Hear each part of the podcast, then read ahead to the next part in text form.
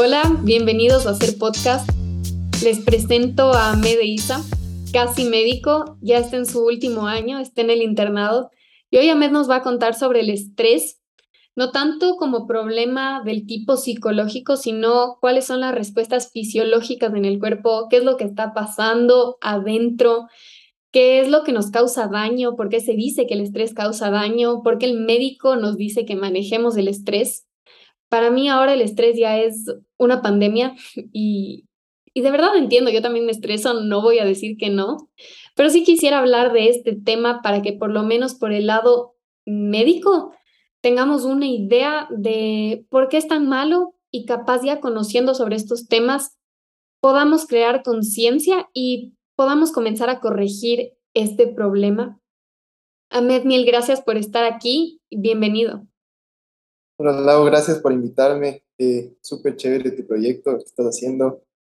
Y bueno, gracias a todos los que nos están escuchando o viendo. Eh, y dale Lau, como tú quieras, empecemos.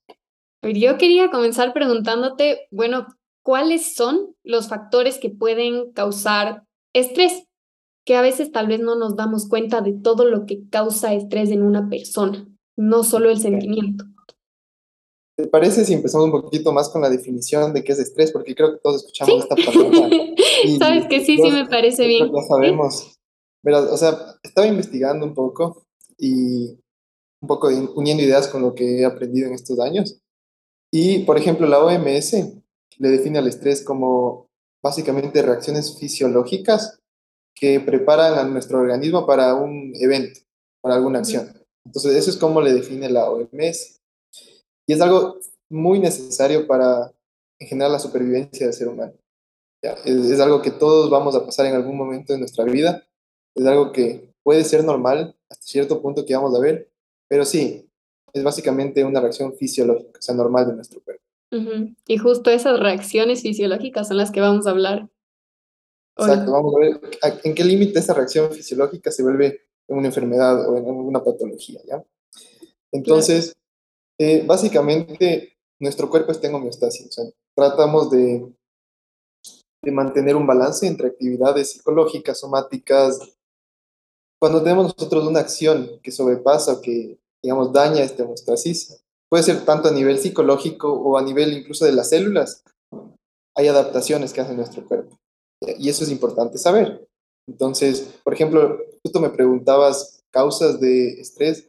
Una de estas puede ser o es la sobrecarga de trabajo, presiones económicas, sociales, incluso ambientes competitivos como en la escuela de medicina que pasamos momentos de competencia aunque no nos damos cuenta, pueden generar estrés. Y tu cuerpo siente esto que es una amenaza, por lo tanto se tiene que adaptar. ¿Cómo se adapta? Mediante el estrés. O sea, todo tipo de estrés del cuerpo primero lo percibe como amenaza. Se puede decir que como una amenaza, es una palabra un poco fuerte, pero eh, ya vamos a ver qué mecanismos ocupamos nosotros para defendernos ante, ante amenazas graves o leves. Pero sí, se puede decir esta palabra, aunque es un poquito fuerte. Verás, yo estaba investigando igual sobre cosas que pueden causar estrés y una cosa que decía que era bastante importante son las infecciones. Entonces yo te quería preguntar si es que hay otro tipo de factores como las infecciones que pueden estar causando estrés, pero realmente nosotros no lo estamos percibiendo como estrés porque, bueno, pues para mí el estrés es este sentimiento, pero también hay otras cosas que pueden estarte causando estrés sin que necesariamente te des cuenta. Tienes toda la razón. Por ejemplo, hay la obesidad, que es una enfermedad, no es algo normal, causa un estrés basal que genera luego problemas de las personas. Las infecciones generan un estrés a nivel celular, por ejemplo, empieza mayor producción de citocinas, que son unos componentes que se encargan de una respuesta del sistema inmunológico. Esta respuesta puede ser tan fuerte que genera cambios en nuestro cuerpo o eh, puede ser algo pasajero que funcionó para lo que necesitaba nuestro cuerpo y luego se detuvo. ¿Una lesión? Todo. Por ejemplo, eh, las quemaduras es uno de los clásicos ejemplos del estrés de nuestro cuerpo. Entonces, si una persona tiene quemaduras, se produce incluso algo que se llama úlceras por estrés en nuestro, eh, en nuestro estómago.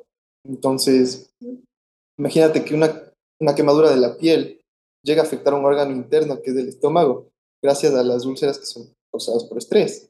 Es un estrés celular. Entonces, sí, todos estos componentes, básicamente el estrés es un cambio en lo normal. O sea, no, no es normal estar quemado. Ya cambió esto, tienes una respuesta de tu cuerpo. Y entrando en esta parte fisiológica de la que hablábamos al comienzo, ahorita que dijiste las úlceras gástricas, tal vez nos podrías contar un poco de qué es lo que hace el estrés en el estómago y por qué muchas veces lo relacionan con la gastritis. Pero, o sea, la gastritis en sí eh, no se causa por el estrés, tiene que ser un estrés muy fuerte.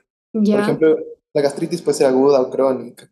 La gastritis aguda que es la más común por estrés, pero es un estrés súper fuerte con el que te estoy comentando, que puede ser quemaduras, eh, pérdida de sangre excesiva, un montón de mecanismos que impiden cuidarse contra el ácido gástrico, generan gastritis, que se conoce como gastritis aguda. Pero la gastritis más común es por una bacteria que se llama Helicobacter. Ese es otro tema aparte. Ya. Entonces, hay tal vez un mito que el estrés en sí causa gastritis. Sí, pero he escuchado un montón. Exacto. Y la gente que se estresa sí dice, no, tengo gastritis por el, por el estrés. Sí, o sea, tiene que ser un estrés demasiado, demasiado potente como para causar gastritis. Ya, pero o capaz puede ser, puede ser una de las causas, o sea, no, no decir, no atribuirle todo al estrés, pero puede ser uno de los factores que está influyendo. Sí, o sea, lo que sí aumenta, digamos, un poco la sensibilidad de cómo tú percibes estímulos dolorosos, por ejemplo. Entonces, tal vez ya tenías una gastritis basal, tienes estrés y percibes como más doloroso y le echas la culpa a la gastritis. Entonces, ah, ok, ok, ok. Entonces, puede ser que aparece cuando estás estresado, entonces, por eso lo relacionan. Se potencia, se potencia. Ajá, entonces tal vez ahí hay una relación. No, no es una causa de, de, de gastritis, pero sí puede afectar, obviamente. Y verás, justo aquí entramos a una, digamos, hay una barrera entre el estrés agudo y el crónico. Entonces, el estrés agudo, como podemos ver, es necesario para nosotros poder adaptarnos a, situaciones estresantes. Pero el problema viene cuando se llama estrés crónico. Entonces, cuando tenemos un estrés constante todos los días, ahí puede entrar una definición que está viendo que es de la RAE, de la Real Academia de Español. Entonces, es básicamente una tensión que se provoca por situaciones que son, no sé, agobiantes, eh, problemas que tenemos psicosomáticos, y esto puede presentarse como ya problemas psicológicos o de, en general de nuestro cuerpo. Entonces, es, ese, ese cambio de agudo a crónico que le vuelve hacia un lado más patológico que fisiológico. Eso es súper importante entender este cambio. Y ya vamos a ver cómo se relaciona esto con algunas enfermedades que hay en, que se pueden presentar en nuestro cuerpo. ¿Cuáles serían, digamos, de las primeras presentaciones que tú puedes percibir en tu cuerpo por el estrés? ¿O cuáles son los primeros cambios, digamos, a nivel fisiológico que se comienzan a dar el rato en el que tu cuerpo percibe un estrés? Claro, o sea, hay un montón de cambios que puedes percibir si tienes estrés. Por ejemplo, el dolor de cabeza es típico. Hay una enfermedad que se llama cefalea tensional, que es muy común en el estrés. Y, por ejemplo, ahorita estoy en un centro de salud llegan personas con cuadros que parecieran súper graves, con unos dolores de cabeza, de cuello que no soportan, y lo único que necesitan es desahogarse. Entonces, no necesitan medicamentos, no necesitan terapias, nada. Solo necesitan a alguien que les escuche. Y esto puede ser algo que les cambia totalmente su vida. Entonces, es algo que hay que, hay que darnos cuenta. Pero, entrando un poquito más en lo que me preguntaste, creo que podemos abordar al estrés desde bueno, se pueden abordar desde muchas partes, pero podemos empezar a analizar un poquito desde el lado endocrino y desde el lado nervioso. Pues para que entiendan cómo es esta respuesta de nuestro cuerpo y cómo nosotros peleamos contra situaciones agobiantes, ¿ya? Entonces, eh, al lado endocrino es uno de los principales eh, componentes del estrés, porque me imagino que todos han escuchado esta hormona, el cortisol, que es la hormona del estrés. Entonces, Básicamente nuestro cuerpo está controlado, digamos, por el cerebro. El cerebro envía señales a, un órgano que se llama las suprarrenales y este órgano libera cortisol. Y el cortisol tiene un montón de funciones. Entonces, para resumirles, eh, tiene, digamos, puede aumentar o disminuir eh, actividades. Por ejemplo, aumenta el apetito, que es un tema súper importante que creo que vamos a hablar un poquito más después. Puede aumentar incluso la presión arterial. Aumenta receptores que generan, digamos, que las, las arterias se hagan más chiquitas y por lo tanto generen más presión. Eh, hay un tema que es muy importante, que es la resistencia a la insulina. Entonces hay algunas hormonas, como el cortisol, que impiden que la insulina funcione. Por lo tanto, vamos a tener mayores concentraciones de glucosa en la sangre y ya podemos hablar un poquito más después de eso igual. Igual aumenta la producción de glucosa en el hígado. Entonces nuestro hígado produce glucosa cuando siente que no tenemos glucosa en la sangre. Pero cuando estamos en estrés, nuestro cuerpo dice, no, necesitamos glucosa para que los músculos funcionen, que el cerebro funcione mejor. A pesar de tener niveles normales de glucosa, si tenemos mucho cortisol, tenemos más niveles de glucosa. Entonces es algo muy importante. O sea, te pone en general en un, en un estado de alerta. Sí, ahí se correlaciona con el sistema nervioso, que ya vamos a ver que es un sistema de alerta o escape. Entonces, los dos encajan perfecto y el uno le estimula al otro y se convierte en un círculo vicioso, básicamente. Algo igual importante es que el cortisol disminuye la actividad de fibroblastos. Yo sé que suena un poco eh, digamos, técnico, pero básicamente los fibroblastos ayudan a la cicatrización y la producción de colágeno. Sí, incluso puede afectar en cómo se ve tu piel al exterior, o sea, es, es tan, digamos, tan perfecto nuestro sistema, cómo funciona, que se expresa de varias formas. Y, digamos, la disminución de colágeno en nuestra piel es una de esas formas. ¿Y cómo se expresaría, cómo se vería ese cambio en, de los fibroblastos en la piel? ¿La piel más seca o la piel cambia de color? ¿Cómo se vería? Mm, sí, se, se, vuelve una piel más eh, blanda, o sea, más propensa a daños. Por ejemplo, si quieren, pueden googlear ahorita la enfermedad de Cushing. Es una enfermedad donde hay exagerados niveles de, de cortisol y pueden ver estas estrías que se generan. Son estrías medias eh, violáceas. Entonces es algo que puede causar el cortisol que está relacionado con el estrés pero ya es de niveles muy, muy excesivos para que entiendan cómo funciona más o menos. Y creo que de, lo que más hemos visto es que el estrés, o lo que le, le dicen a la mamá, estás estresado, vas a tener las defensas bajas. Tiene mucho que ver, es, algo que sí pasa. Eh, los corticoides o los glucocorticoides bajan los niveles de defensa de nuestro cuerpo. O sea, disminuye un montón de cascadas de la defensa de nuestro cuerpo. Pero puede ser para algo bueno, por ejemplo, si tu cuerpo está en estrés, que necesita que se bajen las defensas, el cortisol es muy bueno. Pero imagínate si pasa esto a largo plazo. Estás propenso a enfermedades, estás propenso a infecciones, un montón de cosas. Entonces hay que tener este, idea de este balance que debe existir. ¿Por qué, mm, ¿Por qué sería bueno? Digamos que tu cuerpo tiene un estrés, eh, tienes que huir de, de algún ladrón, entonces, te está persiguiendo un ladrón, te tienes que huir. El cortisol va a permitir que tus otras hormonas funcionen al 100%. O sea, digamos, es como la gasolina. Tenemos las hormonas, pero están ahí, le das el cortisol y se prende. Entonces, por ejemplo, como te digo ahorita que te está siguiendo un ladrón, tienes que escapar. Esto permite que hay una hormona que se llama eh, epinefrina, actúe al 100% en los vasos sanguíneos. Entonces se contraigan más, vaya más flujo de sangre a los músculos, puedas correr más rápido, tu corazón puede bombear más fuerte. En sí, o sea, si ves que hay varias aplicaciones del cortisol dependiendo del el tipo de estrés. Y por eso es, bueno a corto plazo, pero como les digo, a largo plazo puede ser muy malo. Entonces va a ser bueno. Igual incluso, algo importante, perdón que te corte el agua, es en la formación de hueso. O sea, el cortisol disminuye la formación de, hueso. Es decir, que imagínate que tienes niveles de cortisol elevadísimos o elevados a lo largo del tiempo, puedes tener riesgo de osteoporosis a futuro. Entonces es algo muy importante. O sea, son, son, miles de cosas, en verdad te afectan todo el cuerpo. Un montón de, de procesos. Yo quería entrar un poco en el tema que hablaste sobre la obesidad, la resistencia a la insulina, la liberación de glucosa.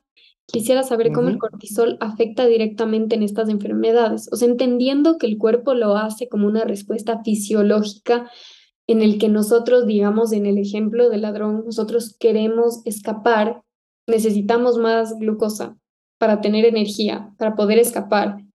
Pero ¿qué es lo que pasa cuando este escape es un escape continuo? Vives escapándote del ladrón. Exacto, ahí, está el problema. O sea, los excesos en esta vida son malos y este es un claro ejemplo. Eh, cojámoslo de este lado. Por ejemplo, el cortisol. Yo les decía que es una hormona que hace lo opuesto a la insulina. O sea, la insulina quiere bajar los niveles de glucosa en la sangre, el cortisol quiere aumentar los niveles de glucosa en la sangre. Y esto puede hacer dos formas. Uno, no deja que la insulina haga su trabajo. Y otro, aumenta la producción de glucosa en nuestro hígado, que se llama gluconeogénesis. Es un proceso súper largo que no importa ahorita, pero lo importante es saber que empieza más producción de glucosa en el hígado. Y esto a medida que pasa el tiempo, se va, digamos, niveles crónicos de estrés pueden causar que una persona tenga eh, deficiente la sensibilidad a la insulina, que es básicamente la patología que todos conocemos como diabetes. ese es un mecanismo muy claro. Que sería como diabetes del tipo 2. Y para explicar un poco mejor este tema, es que si hay una resistencia a la, a la insulina, ya la glucosa no se absorbe y se queda en la sangre, por lo que tenemos unos niveles elevados de glucosa y eso es lo que nos va a sentar mal. Algo que me parece súper chévere que estaba investigando es que muchas personas son, eh, bueno, tienden a ser obesas no por su culpa, sino por la culpa de sus madres. Entonces, desde que estás en la barriga, tu madre y hay estudios, estudios de experimentos, estudios de observacionales, eh, reviews, que hay, hay muchísimos estudios que demuestran que el comportamiento de las madres durante el embarazo va a afectar tu vida a largo plazo. Por ejemplo, se vio que el aumento del nivel de estrés de una madre que está embarazada promueve a la generación de genes que van a estar, eh, digamos, al lado de la obesidad. O sea, te promueve a que tengas mayor grasa abdominal, por ejemplo. Y esto es algo súper interesante que deberíamos tomar en cuenta. O sea, hablar con las madres, si conocen a una mamá que está, bueno, a una persona que está embarazada, podemos sentarnos con ella y escucharle. O sea, si tiene algún estrés, alguna preocupación, con tal de conversar y que saque todo lo que tenga que sacar, le vamos a ayudar un montón y a su hijo también. Y eso es un claro ejemplo de, la, de lo potente que puede ser este problema del estrés. O sea, para que logre desarrollar este tipo de cosas en el hijo, ya nos indica lo importante que es manejarlo. Exacto, es súper, súper importante. Y no, no nos cuesta nada, o sea, solo tenemos que escuchar lo que tienen que decir. Em, no sé, igual se ha visto que, por ejemplo, pacientes que no tienen, o personas en general que no tienen buenos niveles de vitaminas o de unos ácidos grasos en específico, tienen más riesgo de tener estrés. Cuando tú tienes estrés, tienes estos periodos de que tienes ganas de comer cosas como, no sé, papas, chocolates. Entonces te, te lleva estos cravings que se llaman y eh, esto te lleva igual, hacia la obesidad, hacia el lado de la obesidad. Entonces, y es un círculo vicioso, porque tú ya, la obesidad, acuérdate que te dije que es un estrés crónico, entonces seguimos en esa vuelta, en ese círculo. Y es algo que debemos frenar. Claro. Súper importante Pero una preguntita aquí, porque hay personas que te dicen, yo me estreso y subo de peso, como hay personas que te dicen, yo me estreso y bajo de peso. Entonces, ¿por qué se da? Porque es mucho más común que suban de peso. Como te dije, el cortisol, uno de los, de los, de los efectos que tiene nuestro cuerpo es el aumento del apetito. Uno de los efectos. Pero hay otras, digamos, hay otros mecanismos de nuestro cuerpo que se defienden de otras formas. Por ejemplo, muchas veces el estrés puede estar asociado a depresión. Y la depresión puede aumentar como puede disminuir el apetito en la persona. Entonces todo depende de la persona. No, no te voy a decir si tú tienes estrés te vas a engordar, vas a bajar de peso, todo depende de, de ti, de, que, de tus genes, de tu ambiente, de tu disciplina incluso, porque muchas veces la disciplina es muy importante. Y eso va a depender. No, no, es una ley que todos se van a engordar con estrés. Ok, eso sí es chévere saber, porque yo sí, no, o sea, no entendía bien por qué pasaba eso. y más bien yo le relacionaba al estrés con esto del aumento de la glucosa en sangre y con el aumento de peso también porque te va a dar hambre por lo que está pasando. Otra cosa importante que quisiera saber es el cansancio. ¿Qué que pasa con el estrés y el sueño? Eso es súper importante. Se ha visto que, digamos, nuestro sueño está controlado por un montón de cosas, hormonas, eh, neurotransmisores, un montón de metabolitos, y uno de estos es el cortisol. Entonces, ya hay estudios que, que demuestran que, la, digamos, justo los núcleos, en nuestro cerebro hay unos núcleos, o sea, unas células que secretan algunas hormonas que van a estimular el estado de vigilia. Entonces, acuérdate, si tú tienes estrés es porque algo está pasando en tu cuerpo. Quieres escaparte del ladrón, quieres, no sé, escaparte del león, como te dicen muchos profesores, que tienes un león que te quieres escapar. Entonces, tú no quieres estar dormido. Se activa el sistema nervioso simpático, se llama. Cuando tú tienes un aumento del sistema nervioso simpático, del cortisol, tu cuerpo quiere estar en vigilia. Como estás en vigilia, tus patrones de sueño cambian empiezan a cambiar. Empiezas a tener insomnio, empiezas a, despertarte en, la noche. Y esto puede estarte llevando un poquito hacia la depresión, porque imagínate que no duermes todo el día, pasas estresado, pasas con alguna preocupación que tienes. Incluso tenía una paciente que llegó al centro de salud que me decía no puedo dormir en las noches porque tengo demasiado dolor en el cuello. Tenía un dolor aquí en la frente y en el cuello. Y se resumía en una cefalea tensional. Entonces imagínate, ella no dormía nada. Le, hablé con ella, eh, me contó sus, digamos, todos los problemas que tenía. Siguiente noche pudo dormir un poco mejor de lo que dormía antes. Y así vamos progresando poco a poco. Entonces es súper importante controlar esto. Claro, y creo que también es importante entender que es algo progresivo, que no es que se te va a ir en un día y que tampoco es algo que qué pasa en un día, porque si bien puedes estar estresado un día y dormir mal esa noche, cuando ya vives estresado es constante, entonces vas a vivir cansado porque no es que dormiste mal una noche, vas durmiendo mal todo este tiempo en el que ya vas acumulando todo este tipo de cosas.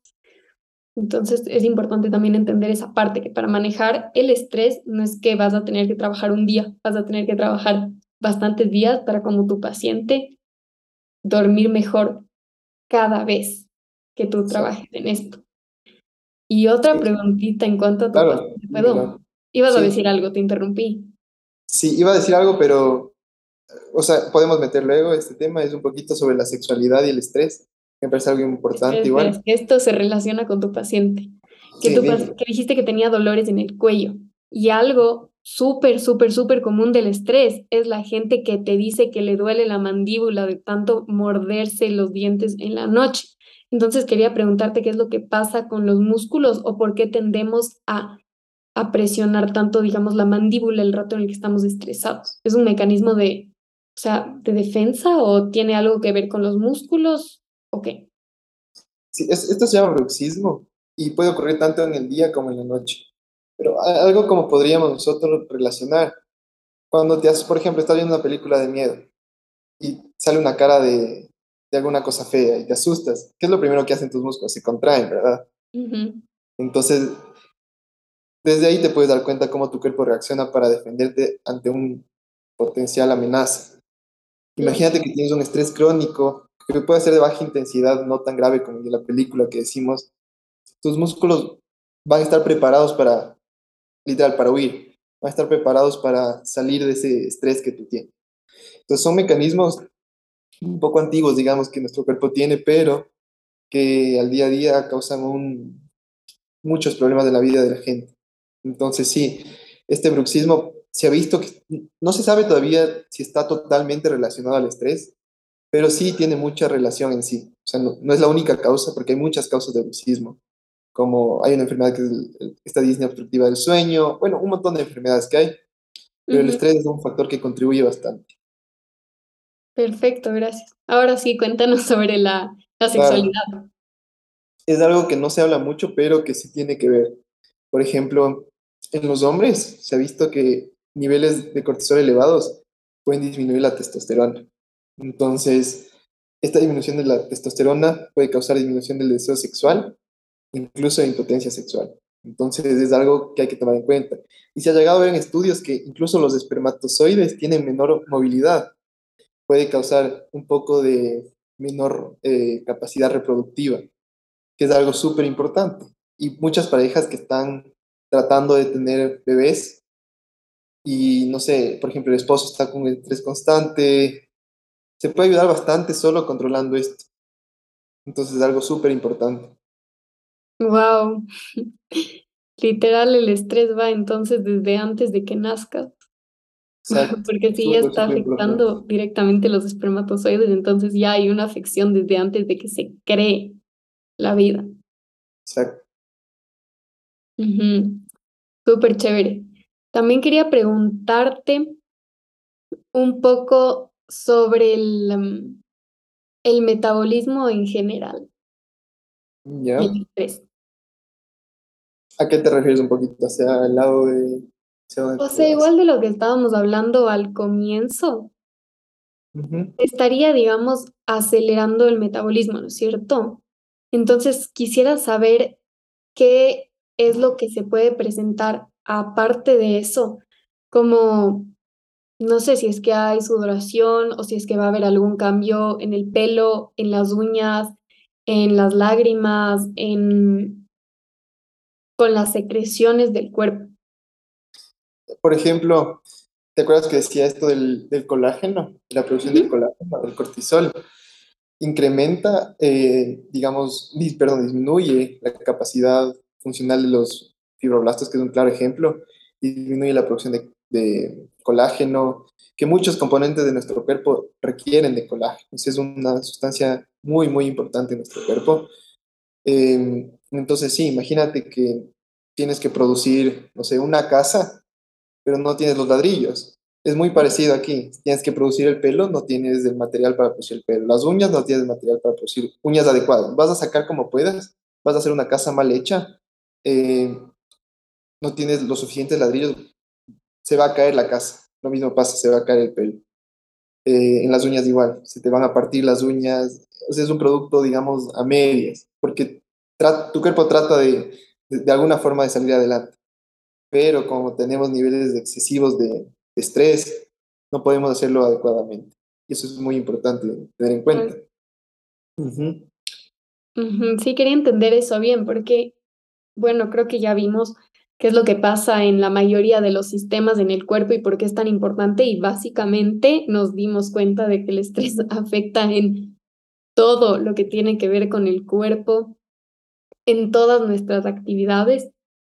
Y sí es, sí es importante darse cuenta de eso, porque muchas veces se habla de las principales eh, causas y las principales presentaciones, digamos, del estrés.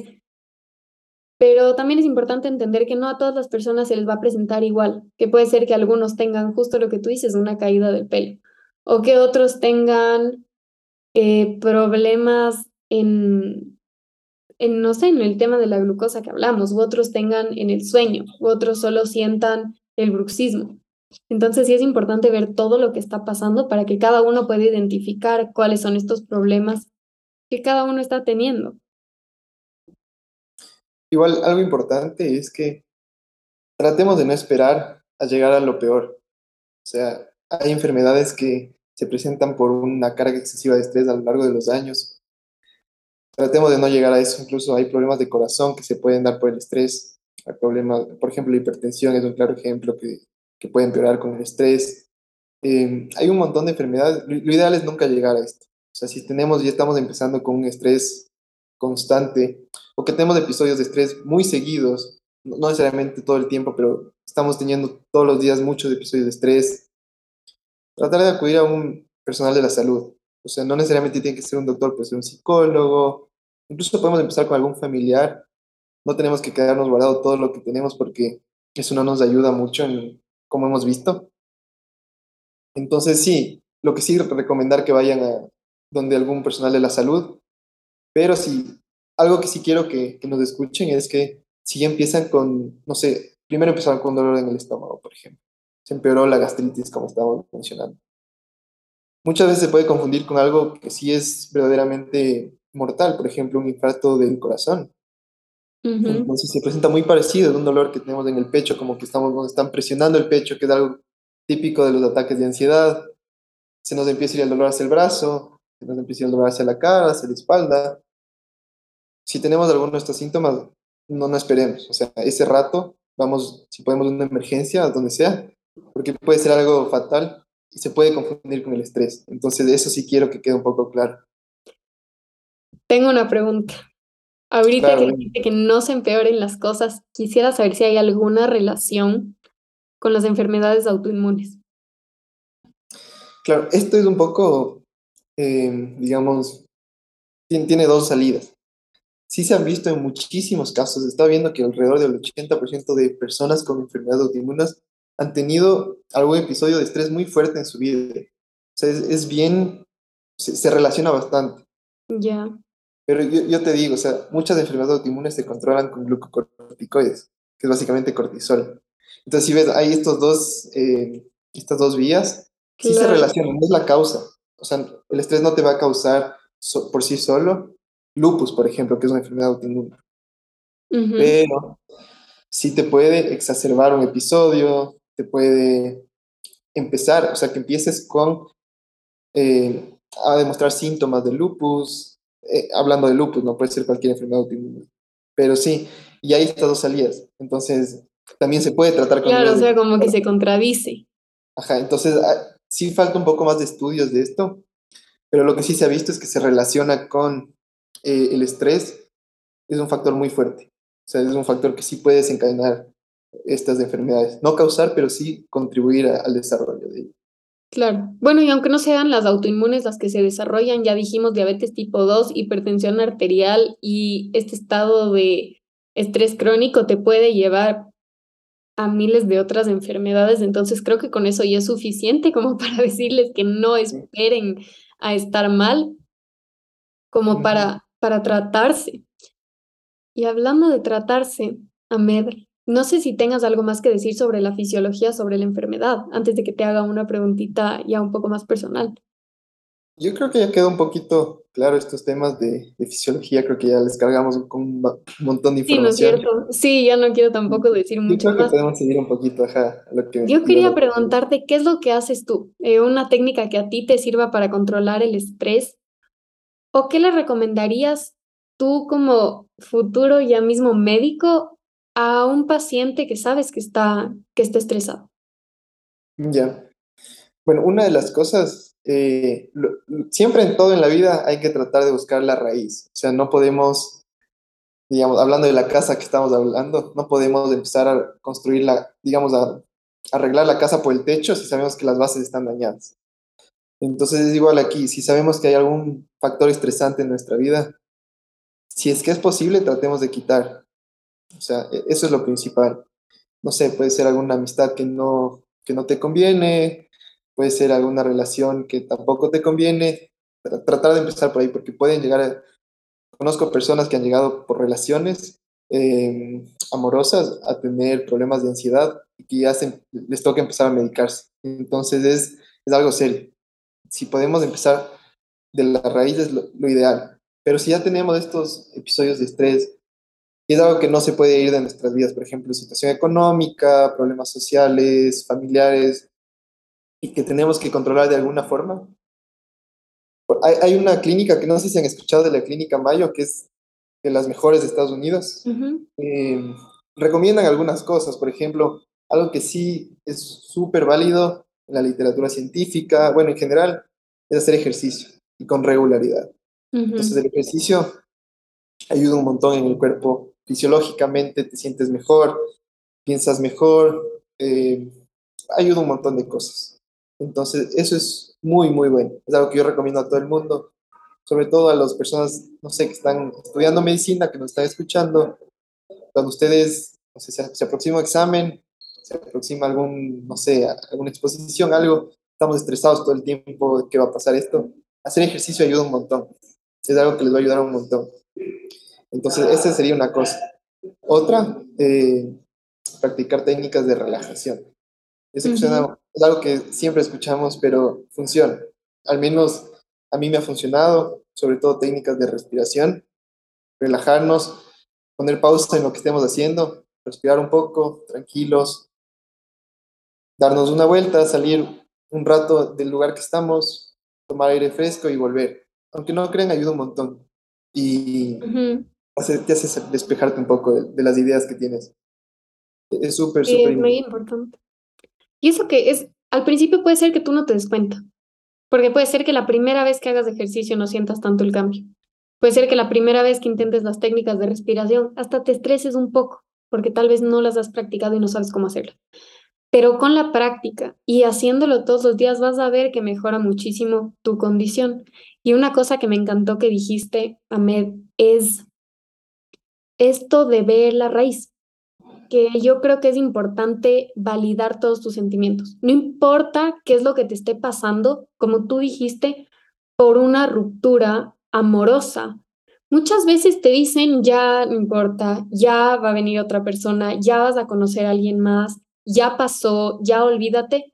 Y no necesariamente tiene que ser así, y está bien validar tus emociones. Y si tú te estás sintiendo así de mal por ese problema, trabaja en ese problema. No por lo que te digan, no por lo que creas que tal vez está bien o tal vez está mal, o que hayas oído, si es que viste que una persona no se afectó por lo mismo que tú te estás afectando, no importa. Dale validez a tus, a tus emociones. Y alguna cosa extra que yo quería decir es que ya que escucharon todos todo esto del, del estrés, yo siempre creo que el estar conscientes es el primer paso para que tú te des cuenta del problema. Entonces sí les invito a que estén conscientes sobre el problema que es del estrés en nuestro cuerpo, todo lo que puede pasar y que no dejemos que avance para que no se vuelva crónico, para que no se vuelva algo malo en nuestro cuerpo y que sea algo que nosotros sepamos manejar. Sí, me parece un muy buen consejo. Salgan con sus amigos, diviértanse, no todo es estudio, no todo es trabajo, tienen que disfrutar de su vida y eso a la larga se, se ha visto que, que, funciona. Incluso aumenta la expectativa de vida, la socialización. Es, es muy, muy bueno. Entonces hay que, hay que vivir todo a su tiempo, no, no querer hacer todo, todo rápido, todo apurado. Sí, mil gracias, Ahmed. Gracias a los que están escuchando. Espero les sirva, espero lo apliquen. Si tienen preguntas, dudas, comentarios, sugerencias, escríbanme, me encanta recibir mensajes. Y a ti, Ahmed, agradecerte en verdad por el tiempo. Eh, sé que estás bastante ocupado y que estés aquí explicándonos estas cosas porque entiendes de su importancia, significa mucho para mí. Mil gracias. Hola, gusto. Entonces, cuando necesiten, eh, me avisan. Chao, chao. Chao.